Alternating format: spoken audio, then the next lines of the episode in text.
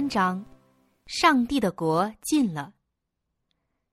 耶稣来到加利利，宣传上帝的福音，说：“日期满了，上帝的国近了，你们当悔改，信福音。”弥赛亚的降临，最先是在犹太地宣布的，在耶路撒冷的圣殿里，当撒加利亚在香坛前供职时。天使把基督的先锋诞生的事预先告诉了他，在伯利恒的群山上，天使宣告了基督的降生。东方的博士曾到耶路撒冷来寻访他，西面和亚拿在圣殿里为耶稣的神性做了见证。耶路撒冷和犹太全地都听过施洗约翰的讲道。犹太公会所派的代表和当时围着约翰的人群，也都听见过他为耶稣所做的见证。基督曾在犹太招收第一批门徒，他早期工作的很多时间都用在这里了。他在洁净圣殿时所显的神性，他医病的神迹，以及他亲口所发的神圣真理的教训，这一切。都证明了他在毕士大池旁医治病人之后，向犹太公会所宣布的身份——永生上帝的儿子。如果以色列的领袖接受了基督，他就必重用他们，叫他们做他的使者，将福音传遍天下。他们原享有优先机会，可做宣传上帝国度和恩典的先锋，但是。机会到来时，他们竟不知道，犹太领袖们的嫉妒和不信已经发展到了公开仇恨的地步，以致民众的心也跟着远离耶稣了。犹太公会已经拒绝了基督的信息，并决意要置他于死地，所以耶稣就离开耶路撒冷，离开祭司、圣殿、宗教领袖们。和受过律法教育的民众，到另一等人中间去宣传他的信息，并拣选那些将来要传福音到各国去的人。世界的光，世界的生命，如何被基督时代的宗教权威所拒绝？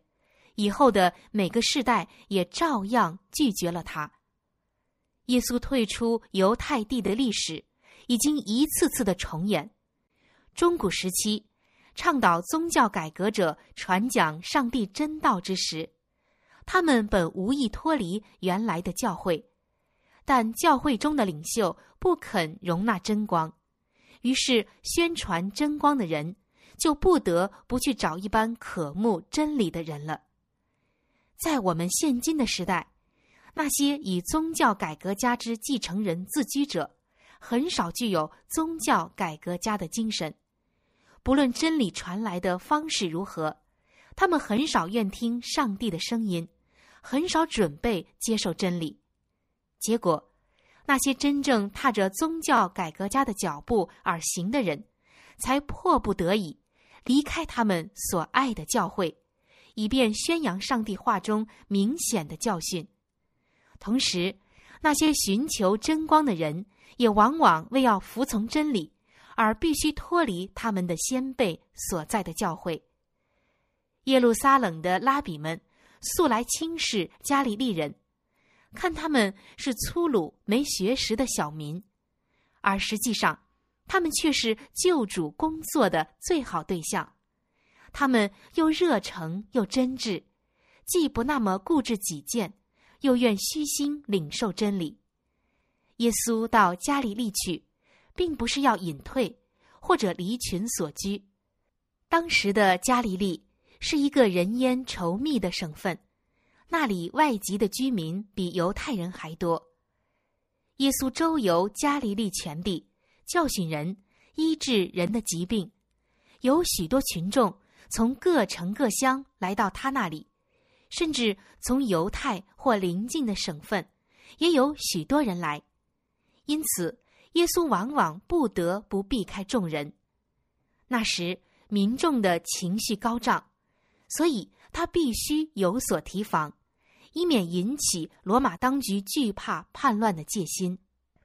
世上从来没有过像这样的时期，天庭降到人间了。那些长久如饥似渴的等候以色列蒙救赎的人，现在能享受慈悲救主的恩惠了。基督传道的主题是：日期满了，上帝的国近了，你们当悔改，信福音。救主亲自所传的福音。是以预言为根据的，他所宣布已经满了的日期，就是天使加百列对但以里所说的那个日期。天使说：“为你本国之名和你圣城，已经定了七十个期，要止住罪过，除尽罪恶，赎尽罪孽，引进永义，封住异象和预言，并高至圣者。”在圣经预言中。一日顶一年，所以七十个七即四百九十日，代表四百九十年。它的起点是已经指明了的。你当知道，当明白，从初令重新建造耶路撒冷，直到有受高君的时候，必有七十个七和六十二个七。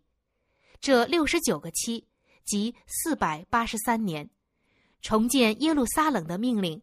是亚达薛西王于公元前四百五十七年秋发出的，从那一年算起，过四百八十三年，就是公元二十七年秋。照预言所说，这就是有受高君弥赛亚的时候。耶稣在公元二十七年受洗，就受了圣灵的高。此后，他开始传道，宣布说日期满了。天使又说：“此后一期之内，他必与许多人坚定盟约。救主开始传道之后的七年内，福音是特别传给犹太人的。三年半由基督自己传，三年半由他的门徒接着传。一期之半，他必使祭祀与贡献止息。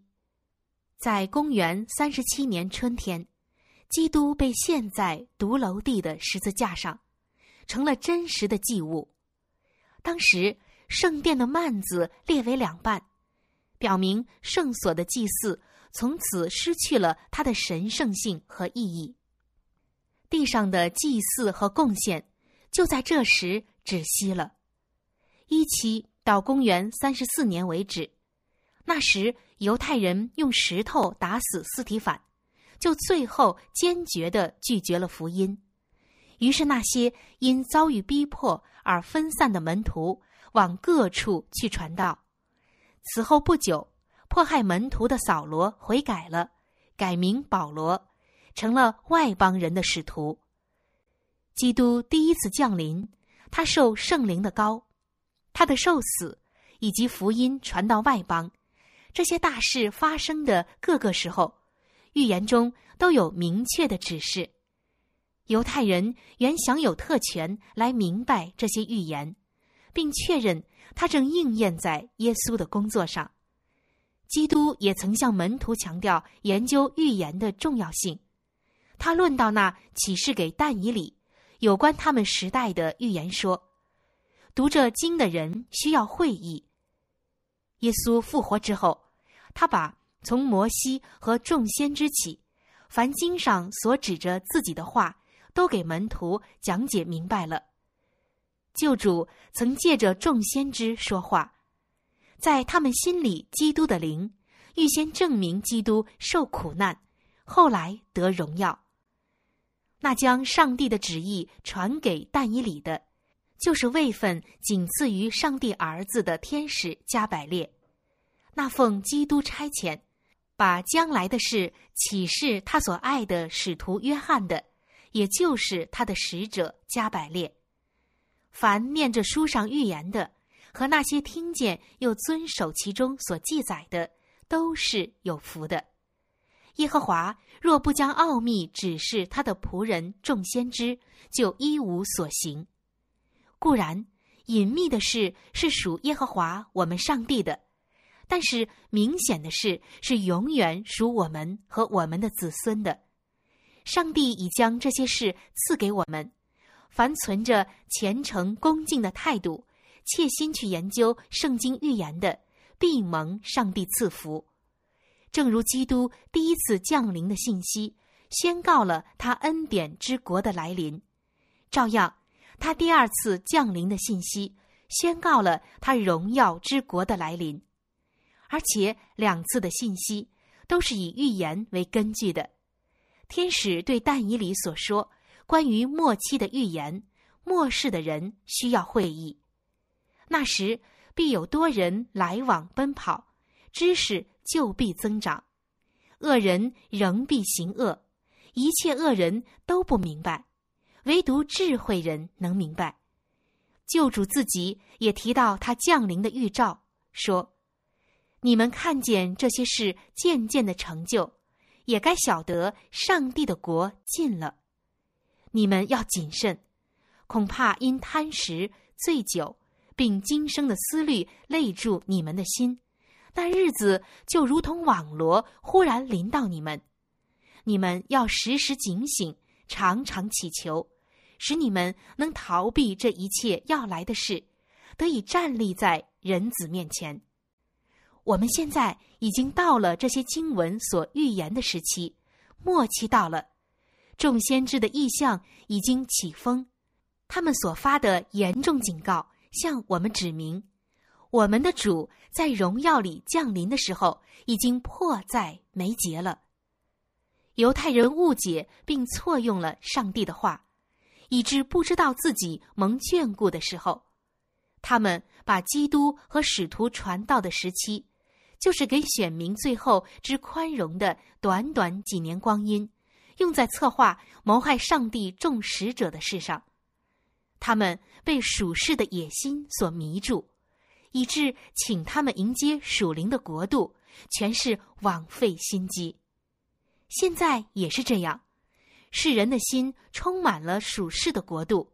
一点也不注意那些正在迅速应验的预言和上帝之国即将临到的兆头。弟兄们，你们却不在黑暗里，叫那日子临到你们像贼一样。你们都是光明之子，是白昼之子。我们不是属黑夜的，也不是属幽暗的。我们虽然不知道主再来的时辰。但能知道这日子已经近了，所以我们不要睡觉，像别人一样，总要警醒、谨守。